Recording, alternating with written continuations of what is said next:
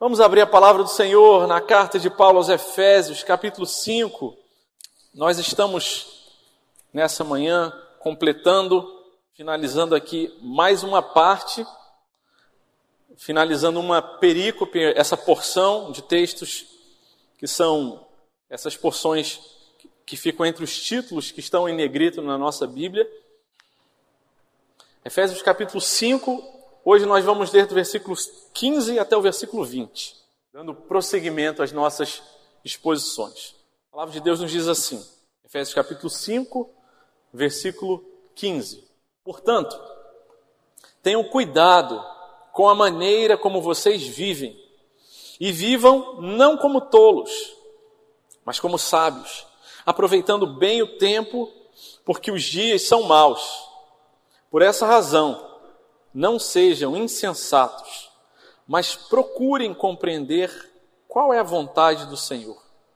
E não se embriaguem com vinho, pois isso leva à devassidão, mas deixem-se encher do Espírito, falando entre vocês com salmos, hinos e cânticos espirituais, cantando e louvando com o coração ao Senhor, dando sempre graças por tudo a nosso Deus e Pai em nome de nosso Senhor Jesus Cristo. Amém. Amém. Essa porção que nós lemos agora, do versículo 15 até o versículo 20, meditando a respeito dela essa semana, é a última perícope, é a última último texto antes de nós passarmos para a próxima parte em que o apóstolo Paulo vai dar ênfase e atenção para os relacionamentos. Há três grandes blocos depois: ah, o lar cristão, marido e mulher, o lar cristão, filhos e pais, e o lar cristão, servos e senhores, e que é, são, é o bloco de três grandes ensinamentos que vem antes da armadura de Deus. A palavra de Deus, ela nos trouxe até esse local. Enquanto meditava a imagem mental que veio à minha ao meu pensamento nessa semana foi de um filme de 1995, ano que eu fui convertido ao Senhor, chamado Coração Valente. Esse filme ele conta a história ah, de um grupo de homens da Escócia que estava lutando contra opressores e um líder chamado William Wallace ele une ali várias, vários grupos de homens e vai lutar pela liberdade e se você não está lembrando, esse filme é daqueles que eles usam uma pintura de guerra azul e branca, e eles vão ali lutando pela liberdade contra os opressores. E há uma cena no filme que me chamou muito a atenção e que nessa semana veio muito à memória, em que o exército de William Wallace, lutando contra os opressores, estão na frente de batalha, no campo de batalha, e de um lado do campo está o exército que vinha para dominá-los, para tentar mantê-los escravizados, e do lado de William Wallace estava ali um exército de homens, mais ou menos ali organizados, não tanto como um exército muito formal, mas uns homens ah, dedicados e dispostos a lutar pela sua liberdade e era essa a grande a sentença e o assunto que os motivava a lutar pela liberdade. William Wallace vê aqueles homens ali, alguns abatidos, alguns duvidosos, e faz um belo discurso. E no final do seu discurso, ele diz: prestem atenção no que eu vou falar agora. Não percam nenhuma palavra do que eu vou dizer a partir de agora. Nós vamos atacar sob o meu comando. Não avancem antes que eu dê a ordem para a gente avançar. E o exército ali perfilado, pronto para atacar, na ansiedade de querer partir para cima, e ele levanta a mão e fala: segurem, segurem. E aqueles homens ali querendo avançar, e ele, calma, vai chegar um momento e a gente vai atacar como um só homem, um povo só unido pela liberdade. E aí eles ficam segurando, e o exército inimigo vem atacando e avançando no campo de batalha, e o exército de William Wallace querendo avançar, e ele diz: segura, segura, até que ele dá a ordem, e aí eles levantam as suas lanças, e os inimigos caem sobre as lanças, e o exército de William Wallace finalmente ataca ali. E a cena que é destacada naquele filme em que eles mostram aquele líder dizendo: segurem, calma, ainda não me chamou muita atenção, porque parece nos dá a impressão de que esse é o texto que nos diz: não façam nada da vida cristã sem que seja da vontade e da forma como Deus quer que vocês façam. Se vocês têm dúvida, não avancem, mas esperem o comando, a direção, a ordem e a maneira de Deus, para conhecerem a vontade de Deus, para que ainda que vocês morram no campo de batalha, ainda que vocês ah, vão entregar a sua própria vida, como ouvimos e oramos pela família do missionário, vocês vão ter certeza, estamos fazendo a vontade de Deus e que coisa preciosa, meus irmãos, é como crentes conhecermos a vontade de Deus. A palavra, o verbo vivam, aparece muito no livro de Efésios, porque é um livro dedicado, dirigido para a igreja de Éfeso. Ele fala sempre, tenham cuidado, desde o capítulo 4, na segunda parte, ele começa a dizer, peço que vocês vivam de maneira digna. Versículo 17, capítulo 4, ele diz: Não vivam como vivam os gentios. Capítulo 5, versículo 2, ele diz: Vivam em amor, como também Cristo vos amou, vivam como filhos amados. E finalmente, no capítulo 5, versículo 15, ele diz: Tenham cuidado com a maneira como vocês vivem. Procurem viver como sábios, não como tolos, aproveitando bem o tempo. Não sejam como insensatos e procurem, esforcem-se, façam tudo o que estiver as suas mãos, gastem todos os seus recursos para que possam compreender e viver a vontade de Deus. O que nós vamos pensar nessa manhã é o que, que nós precisamos para conhecer e viver a vontade de Deus. Nós lemos do versículo 15 até o 20, mas eu quero nessa manhã dar um destaque especial para os versículos 18 até o 20 primeiro lugar, para a gente conhecer e viver a vontade de Deus, diz a palavra no versículo 18: e não se embriaguem com o vinho, pois isso leva à devassidão. Em primeiro lugar, para a gente conhecer e viver a palavra de Deus, nós precisamos viver longe da embriaguez. Precisamos viver longe da embriaguez, é um ensino claro e direto que nos diz a palavra do Senhor. Não se embriaguem com o vinho. O chamado da palavra de Deus é a moderação. É um chamado a não comprometermos a nossa capacidade de avaliação. E sim, nós estamos falando sobre os perigos e os riscos relacionados ao consumo de bebida alcoólica, especialmente ao vinho, mas não, não se trata de uma, a, de uma pregação moralista que diz você pode ou você não pode fazer. A chamada da palavra de Deus é para moderação. O Senhor Jesus, Ele mesmo, transformou água em vinho. Seu primeiro milagre ali, nas bodas de Canaã, registrado em João, no segundo capítulo, o Evangelho de João, ele mostra Jesus transformando a água em vinho. O relato do apóstolo Paulo, na sua carta a Timóteo, ele diz Timóteo, capítulo 5, primeira carta, capítulo 5, versículo 23, não beba água, beba também um pouco de vinho por causa do seu estômago e das suas frequentes enfermidades. A palavra de Deus não está dizendo que você está proibido de tomar vinho, mas está dizendo, olha, que você não se embriague, que você não perca a capacidade de avaliar a sua vida. O vinho, o álcool, a bebida alcoólica, ela é listada dentre as substâncias da farmacologia entre aquelas substâncias depressoras. Elas tornam a pessoa mais mole, mais frouxa, mais desinibida, porque as suas censuras elas ficam mais deprimidas e por isso disse no vinho a verdade, em vino e veritas.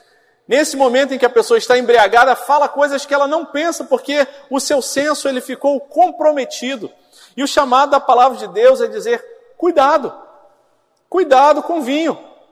Não só com vinho, mas com qualquer coisa que possa causar embriaguez na nossa vida. Provérbios capítulo 23, versículo 31 diz: Não olhe demoradamente para o vinho quando se mostra vermelho, quando resplandece no copo e desce suavemente. Pois no fim, morderá como a cobra e picará como a víbora. Há um chamado de Deus a termos responsabilidade com as nossas atitudes. Essa responsabilidade está com a gente diante de Deus e diante também dos nossos irmãos. Romanos capítulo 14, versículo 21 diz: É bom não comer carne, nem beber vinho, nem fazer qualquer outra coisa que leve um irmão a tropeçar. E aqui eu quero trazer a realidade em que vivíamos em São Gabriel da Cachoeira, interior do estado do Amazonas, em que trabalhávamos com indígenas e quase 95% dos povos indígenas do Brasil têm um problema grave de alcoolismo. Portanto, eu e minha família decidimos, junto com os missionários do projeto, não consumir nada de bebida alcoólica. Condenamos quem consome? Não, não condenamos. Mas por conta do contexto que a gente viveu, a gente falou: a gente não vai tomar. Eu não preciso, não tem necessidade, não tem nenhum problema ah, eu ver alguém que toma com moderação, mas a nossa decisão e os missionários do campo, essa era a nossa decisão lá de não consumir bebida alcoólica, porque isso trazia escândalo, porque uma marca do indígena, quando se converte naquele contexto em que o alcoolismo é tão forte, forte a ponto de crianças, 10, 11, 12 anos, já estarem iniciados nisso daí, quando ele se converte, o indígena ali, uma marca forte é: eu parei de beber, eu não bebo mais nada porque o Senhor me libertou. E essa é uma marca muito importante daquele contexto. E nós entendemos, talvez a gente possa até consumir, isso não vai dominar a gente, não vai alterar a nossa capacidade de avaliar a nossa vida, mas em amor aos nossos irmãos, nós preferimos não consumir bebida alcoólica. Mas a menção aqui da palavra de Deus Longe de ser uma menção e uma orientação moralista, e eu já tenho falado isso, nosso objetivo não é dar uma lista de pode ou não pode. Você ora, você lê, você entende, e você vai ter direção do Espírito Santo. E o sentido mais profundo é não só a embriaguez com bebida alcoólica, com vinho, mas com qualquer coisa que tire a nossa capacidade de avaliar a nossa vida. Lembrem, esse texto está exatamente abaixo no contexto do versículo anterior. Procurem compreender a vontade do Senhor e qualquer coisa na minha ou na sua vida que possa comprometer a minha capacidade de avaliar a minha vida é embriaguez. Quanto tempo a gente se embriaga passando as nossas redes sociais? E a gente para e fala assim: ah, já passou tudo isso de tempo, eu já perdi tanto tempo. Quanta coisa a gente faz na nossa vida que faz a nossa capacidade de avaliar a nossa vida ficar comprometida. Às vezes alguma coisa que a gente faz, mas às vezes alguma ah, coisa que a gente experimenta em termos de comportamento. Algum orgulho, alguma falta de perdão, falta de confiança, de fé, que embriaga a gente, que rebaixa o nosso nível de compreensão da realidade, porque um trauma foi sofrido no passado e aquilo vai marcando a minha vida, marcando a minha vida.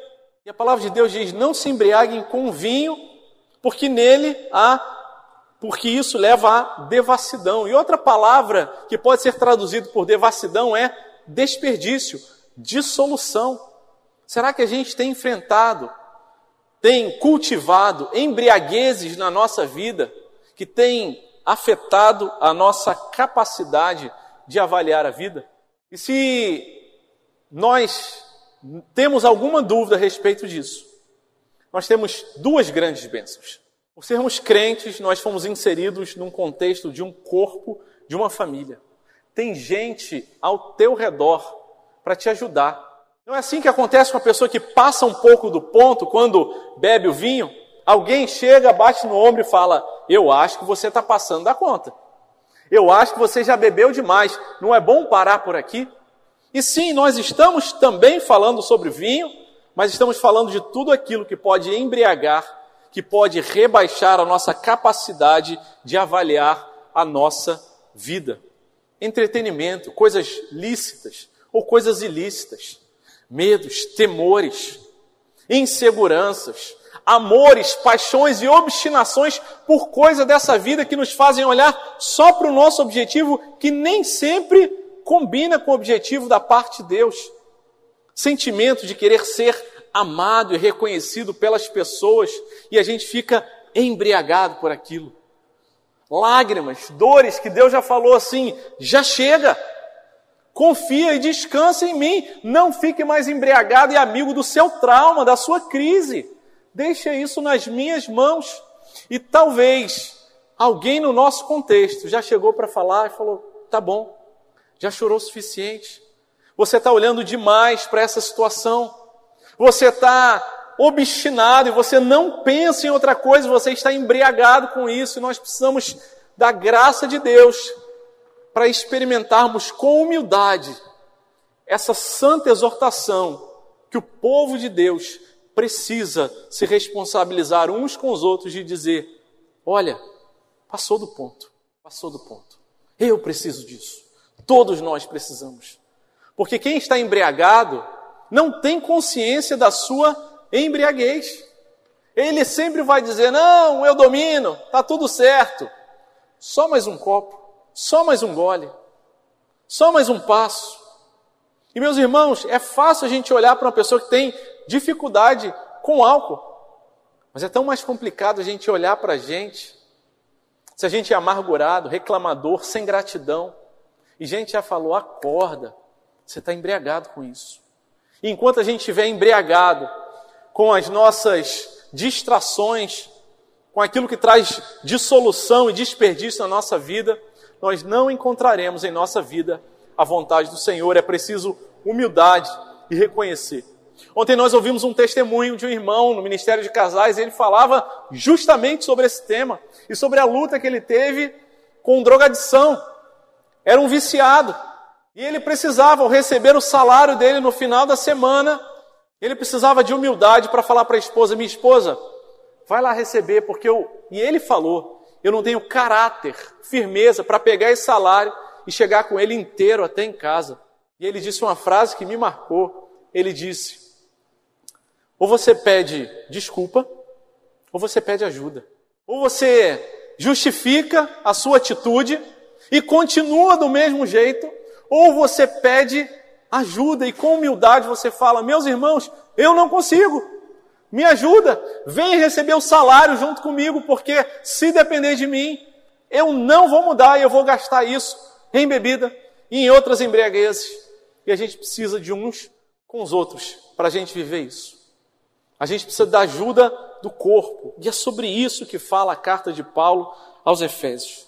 E se do lado de fora temos o corpo, se do lado de fora temos irmãos e irmãs para nos alertar, o Senhor nos diz nós não precisamos, e nem devemos, e nem podemos viver, procurar compreender a vontade de Deus na nossa própria força. E por isso o texto segue dizendo: Mas deixem-se encher do Espírito. Na minha, e muito provavelmente na sua Bíblia, Espírito está escrito com E maiúsculo. Ele está falando do Espírito Santo de Deus. E nesse ponto, para compreendermos a vontade de Deus, nós só podemos compreender e viver a vontade de Deus se estivermos cheios do Espírito Santo. Longe da embriaguez, longe daquilo que nos distrai, e se estivermos cheios do Espírito Santo de Deus. A nova Almeida atualizada, a versão que nós temos utilizado, ela foi muito feliz na tradução desse versículo. A, a revista atualizada, que é uma versão um pouco mais antiga, é muito boa também, mas ela não é tão precisa quanto a nova Almeida atualizada. A revista atualizada, um pouco mais antiga, ela diz: Mas enchei-vos do Espírito. E não está errado. Mas a nova Almeida atualizada, ela diz: Mas deixem-se encher do Espírito. E aqui uma uh, observação importante. O verbo utilizado aqui, ele está no modo imperativo, é uma ordem. E está na voz passiva, é uma ordem que a gente precisa receber e obedecer de forma passiva. A revista atualizada, quando diz enchei-vos do Espírito, a impressão que dá é que a gente tem a capacidade de pegar e puxar o Espírito Santo para encher mais e mais a gente. E a Almeida atualizada, a nova Almeida atualizada, ela diz: deixem-se encher do Espírito. É a mesma forma verbal que é usada ali em Romanos 12, 2, quando ele diz: Deixem que Deus os transforme pela renovação da vossa mente. A ideia aqui é de rendição, de dizer: olha, Deus, está aqui a minha vida. Deus ele está disposto, desejoso a encher todos os crentes com o Espírito Santo. Nós, quando fomos alcançados pela graça, recebemos o Espírito Santo de Deus. Ninguém é salvo pela sua inteligência, pela sua capacidade de organizar as, as ideias, porque é bom, não. Nós somos salvos pela graça, mediante a fé e pela operação do Espírito Santo. É Ele quem dá vida àquele que estava morto espiritualmente. Mas há um chamado a encher a nossa vida, a abrir a nossa vida e tornar a nossa vida disponível a ser cheia e transbordante do Espírito Santo. Esse que está aqui nessa manhã. E se não for por Ele, tudo que eu estiver falando aqui não vai ter sentido algum. E talvez a gente vai entender aqui, mas nunca vai cair no coração. E é por causa da presença dele que a gente tem esperança de dizer: deixem-se encher pelo Espírito Santo. A expressão ser cheio do Espírito aparece inúmeras vezes. Lucas capítulo 4, versículo 1 diz: Jesus, cheio do Espírito, voltou do Jordão e foi guiado pelo mesmo Espírito no deserto, o que significa dizer que às vezes Ser cheio do Espírito Santo é ser levado a um lugar de solitude, de solidão, de poucos recursos, mas na presença do Senhor. Atos capítulo 6, versículo 5, quando a igreja procurava diáconos para ajudar na distribuição dos alimentos para as viúvas, diz ali: o parecer agradou a todos, então elegeram Estevão, homem cheio do Espírito, cheio de fé e do Espírito Santo. E a história de Estevão vai se desenrolando. E no final do capítulo 7, no versículo 55, quando Estevão, ele é ali levado e é julgado e é condenado e ele vai ser apedrejado, está sendo apedrejado, o versículo 55 do capítulo 7 de Atos diz: Estevão, cheio do Espírito Santo, fitou os olhos no céu e viu a glória de Deus e Jesus que estava à direita de Deus. O enchimento com o Espírito Santo nos dá outra perspectiva da presença de Deus. Parece que a gente não escuta a mesma música. A gente olha para as mesmas situações que a gente tem vivido dia após dia, mas Deus dá a gente a esperança e a confiança de que Ele nos tem guardado e que na santa e boa providência dele não há nada que aconteça na nossa vida que tenha pego o Senhor de surpresa e que vai ser para o nosso mal, talvez vai causar algum sofrimento, alguma dificuldade. Lágrimas vão rolar dos nossos olhos, mas a gente tem cheio do Espírito Santo a alegria de saber que é Deus quem tem cuidado de mim e tem me conduzido. A ideia é deixem-se encher do Espírito. E essa voz passiva no modo imperativo, ela tem a ideia de dizer para a gente como ah, quando nós vamos nos preparar para dormir. Eu posso falar para qualquer um, durma. E a não ser que eu seja um hipnólogo, que não é o caso, ninguém pode obedecer e falar assim, eu vou me dormir. Não existe esse verbo, então, nem em português, nem em grego, eu vou me dormir. Não. O máximo que a gente pode fazer é criar as condições para que o sono venha. Você entra no quarto, abaixa a cortina, diminui a luz, fecha a porta para que o ambiente esteja mais tranquilo. Se estiver quente, você liga ali a, o ar-condicionado, se cobre, se aquieta espera o sono vir. Essa é a ideia desse verbo ah, no modo ah, imperativo, na voz passiva. Que você se renda, se aquete, para que você seja cheio do Espírito Santo. Tem a ver com prioridade de vida, tem a ver com tempo investido, tem a ver com atenção, com o tempo que a gente investe na leitura e meditação da palavra de Deus, na oração, nas coisas mais básicas da caminhada e da vida cristã, Bíblia e oração. E saber que quando nós nos aquietamos para ouvir a voz de Deus, é Deus que já está trabalhando na gente. A intimidade do Senhor é para os que o temem, diz o Salmo 25, versículo 14, o qual dará a conhecer a sua aliança. Deus dá a conhecer, enche os seus filhos com o Espírito Santo. A gente já conhece, a gente sabe explicar sobre a aliança, mas ele está falando de uma experiência, de um revestimento, de um transbordar da presença dele. Hebreus capítulo 3, versículo 7 diz: Por isso, como diz o Espírito Santo hoje, se vocês ouvirem a sua voz, não endureçam o coração, como foi na rebelião no dia da tentação do povo no deserto. O enchimento do Espírito Santo é uma caminhada ao lado de Deus que fala com a gente, que nos, nos orienta, nos dirige e que vai despertando a nossa vida espiritual. E a cada, cada iluminação dele, cada condição que ele nos dá de dar algum passo, ele espera de nós que avancemos na confiança da direção dele. Que a gente, tendo sido dirigido a cada dia pelo Espírito Santo, a gente conheça mais e creia mais. E a gente vai encontrar essa direção na palavra de Deus.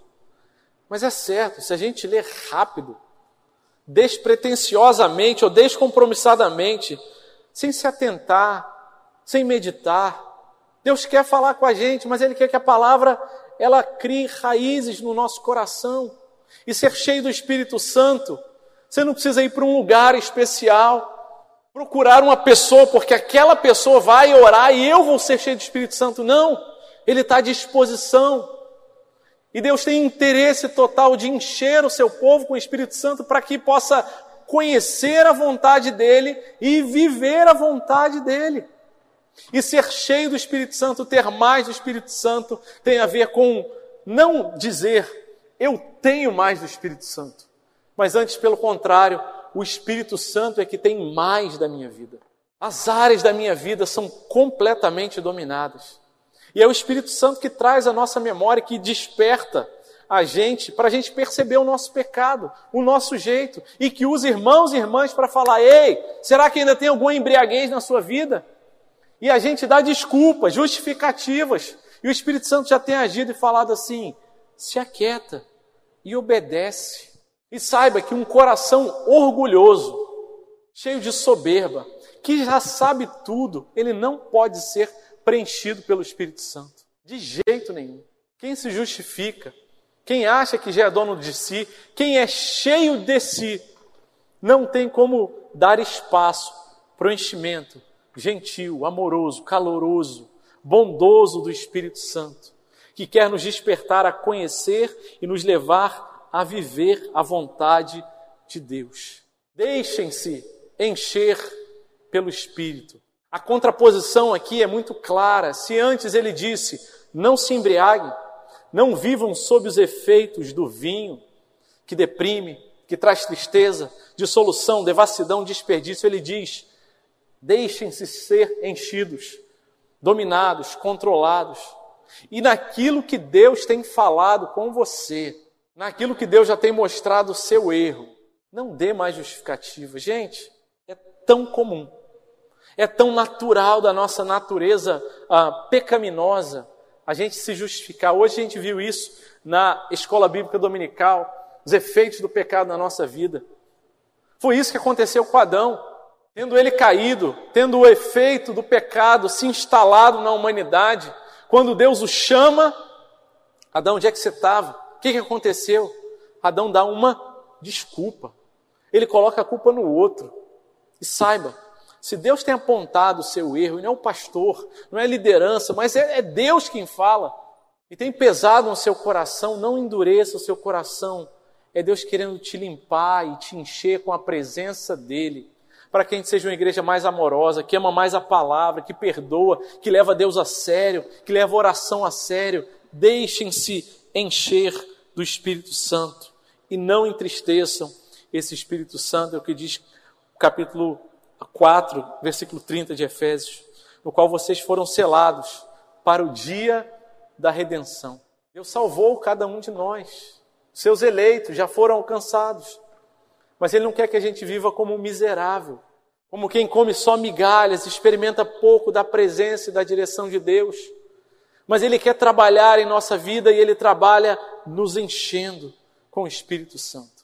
Segue a palavra do Senhor dizendo, no versículo 19, ele diz: Falando entre vocês com salmos, hinos e cânticos espirituais, cantando e louvando com o coração ao Senhor dando sempre graças por tudo a nosso Deus e Pai, e em nome de nosso Senhor Jesus Cristo.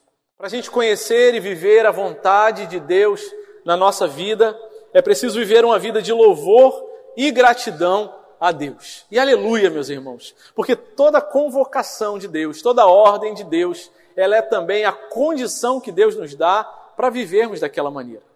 Lembra da imagem, da cena do começo, até o versículo número 18, o Senhor estava falando, ainda não, entendam a forma, e a partir do versículo 19 ele diz, agora avancem. E o versículo 19, versículo 20, é abertura e introdução para o que vem depois, para os relacionamentos, como deve viver marido, esposa, pais e filhos, patrões e empregados.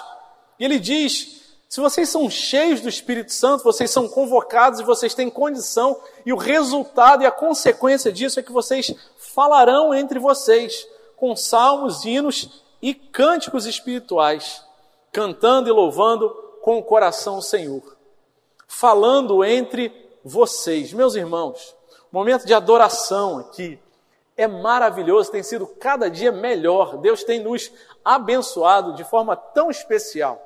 Ritmos diferentes, instrumentos diferentes, com instrumento, sem instrumento, tem sido tão bom.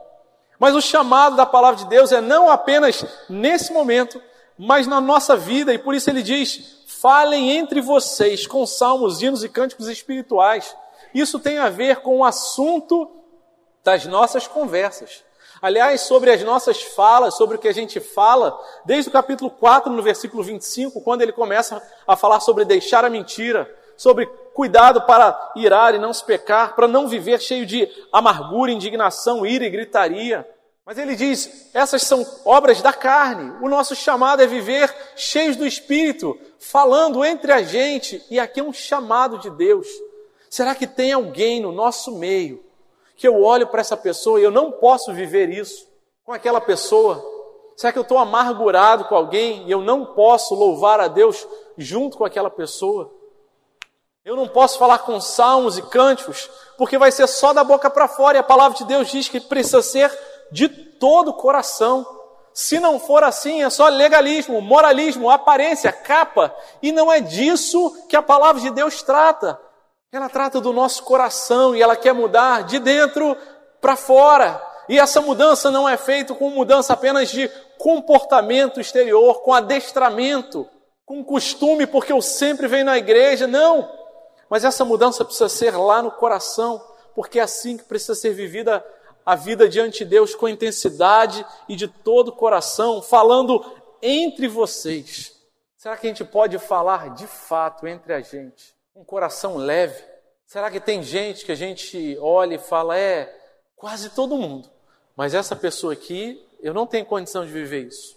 Todos nós temos desafios, e aleluia, porque antes dele falar para que vivamos dessa maneira, ele diz: encham-se do Espírito Santo. Antes do imperativo já foi dado um indicativo, uma condição, é o Espírito Santo quem produz esse ambiente entre nós. Porque é tão bom estar aqui, mas é melhor ainda estar ali, viver em comunhão e louvando a Deus e sabendo que a palavra e o louvor a Deus enche o nosso coração, enche a nossa vida. E se enche o nosso coração, transborda pela nossa boca. E essa é a forma da gente viver a vontade de Deus, louvando, bendizendo, exaltando ao Senhor em tudo que a gente faz e em tudo que a gente fala. E isso não significa dizer que a cada momento eu tenho que abrir um salmo e ler para alguém. Também pode ser isso, que de tal maneira nossa mente esteja encharcada pela palavra de Deus, que naturalmente saia da nossa boca a palavra de Deus. Mas em tudo que a gente fizer, nos nossos relacionamentos, nos nossos negócios, nas ações e especialmente nas nossas reações. Porque planejar alguma coisa e fazer não é tão difícil. Fingir que é crente é facinho, gente. Não é difícil. Mas ser crente de verdade, de coração, no momento em que você passa por angústia, sofrimento, privação, injustiça, abandono, a forma como você vai reagir nesse momento mostra como está o seu coração. E é o Espírito Santo que traz isso. Quando você está no desconforto, você vê quem você realmente é, e é nesse momento que Deus quer trabalhar. E é por isso que o versículo termina dizendo: dando sempre graças por tudo a nosso Deus e Pai, em nome de nosso Senhor Jesus Cristo. Dando sempre graças a Deus por tudo. E sim, nós já ouvimos alguém falar, pastor, mas a palavra de Deus diz: não, em tudo dá graças, mas não por tudo dá graças. Não, a palavra de Deus está dizendo: dê graças a Deus por tudo. Claro que a palavra de Deus não está dizendo para que a gente dê graças a Deus pelo mal moral, pelo pecado. Deus, muito obrigado que eu caí em pecado. A gente é maduro o suficiente para entender isso. Mas o que a palavra de Deus está dizendo é: Deus, eu agradeço ao Senhor por todas as coisas, porque eu sei que eu não tenho controle da minha vida. E mesmo as coisas ruins, difíceis, problemas, injustiças, sofrimentos, doenças, diagnósticos difíceis, eu quero agradecer ao Senhor, porque o Senhor tem cuidado de mim. E eu sou tão pequeno, tão restrito, e o Senhor é tão infinitamente grande. E Senhor, se o Senhor está permitindo que isso aconteça, se na sua providência e soberania o Senhor tem conduzido essa situação, eu quero agradecer ao Senhor por tudo. E volto a dizer, é só pelo Espírito Santo de Deus que a gente pode fazer isso. Só sendo cheio do Espírito Santo de Deus a gente pode falar: Deus, não foi do jeito que eu planejei. Deus, está doendo pra caramba. Deus, aquele missionário servindo ao Senhor foi morto. Eu tenho servido ao Senhor aqui na tua casa, tenho sido fiel e tem gente me perseguindo, me injustiçando, falando mal de mim. Deus, obrigado. Porque eu sei que na tua providência o Senhor também está usando essas coisas para amadurecer o meu coração e para descansar em ti. Dar graças a Deus por todas as coisas, a gratidão ao Senhor. Esse é o caminho de conhecer e viver a vontade de Deus. Terminando, a última parte do versículo diz: Dei graça a Deus e Pai em nome do nosso Senhor Jesus. E talvez esse seja o grande arremate e o ponto final que dá sentido a todo o texto. Nós não temos um chamado a viver longe da embriaguez, porque precisamos ser apenas pessoas sóbrias e ter condição de avaliar a vida.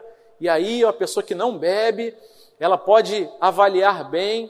E sim, há um chamado disso, mas há uma motivação por causa do nome do Senhor, não apenas para que a gente seja grato à natureza, não há um chamado de dizer seja grato, gratilux, Olha, abra sua janela e diga obrigado, natureza, obrigado por tudo. Não! Nós agradecemos porque temos um Deus Criador, por causa do nome de Jesus, o que ancora, o que amarra, o que dá sentido à nossa existência.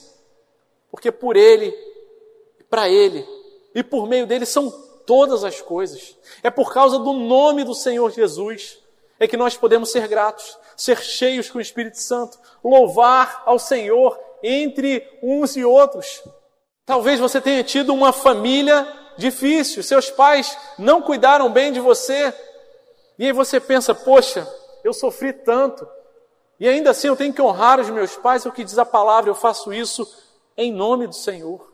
Me injustiçaram, só fazem mal comigo, me bateram no lado direito, e Jesus fala: ofereça outra face porque você só faz isso se fizer em nome do Senhor, dando graças a Deus o Pai e cheio do Espírito Santo de Deus. Meus irmãos, a palavra de Deus diz: aproveitem bem o tempo, porque os dias são maus e a tendência é piorar, não é melhorar.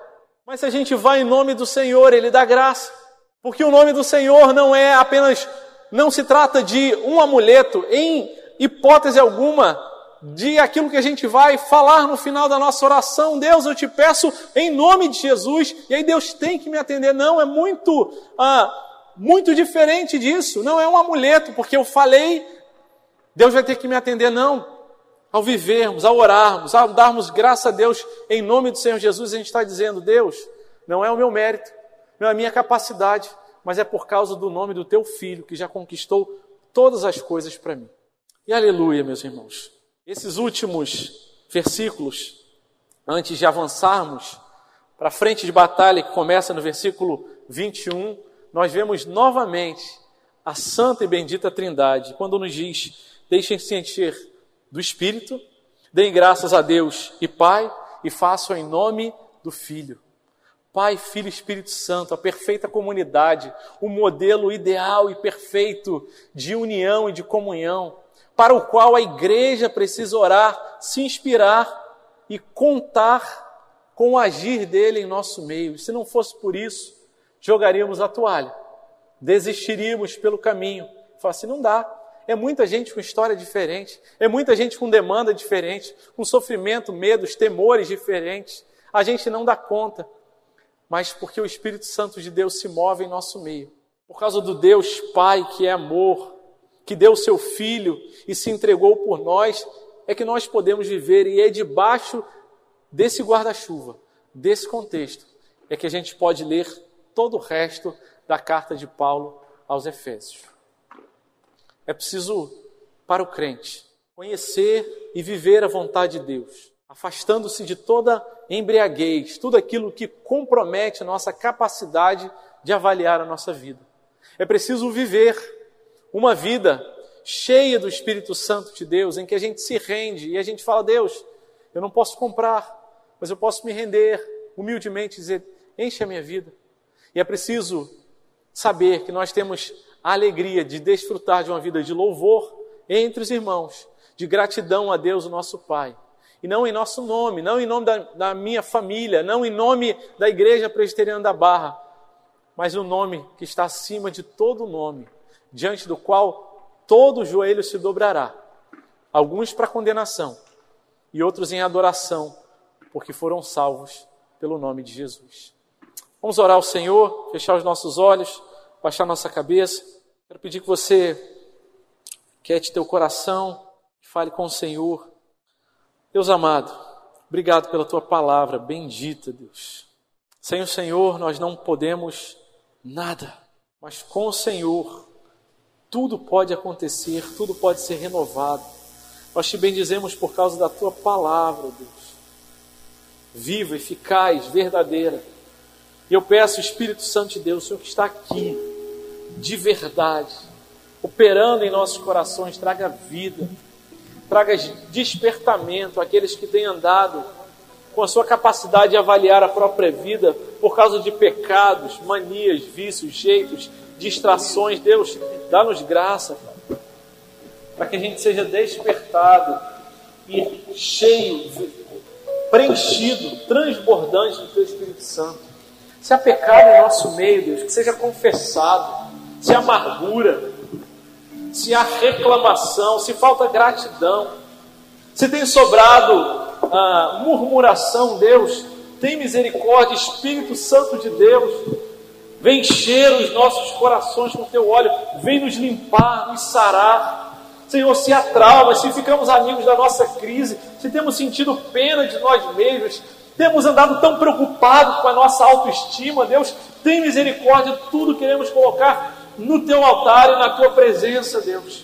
Deus, nós não queremos fazer as coisas do nosso jeito, na nossa força, num adestramento, num costume, numa repetição de, de jeitos. Não, Deus, mas que a transformação seja de dentro para fora, queimando o mal, o pecado, trazendo um coração humilde. Senhor, se a gente não tem vivido em união uns com os outros, se a gente não pode viver essa realidade da tua palavra, Senhor, que a gente possa se humilhar diante do Senhor, pedir perdão, promove reconciliação no nosso meio. Se há amargura, ressentimento, se tem gente chateada, aborrecida com o outro, se alguém tem matado o outro no seu próprio coração, Espírito Santo de Deus, traz-nos convicção de pecado e ajuda no Senhor a entender que o Senhor é soberano e por isso podemos dar graças ao Senhor por tudo, pelo dia bom, mas também pelo dia mau, pela alegria, também pela tristeza. Ajuda no Senhor a viver em nome daquele que merece toda a honra, a glória e louvor, o nome de Jesus seja exaltado. Nós choramos e bendizemos o Senhor em nome do teu filho, Jesus. Amém.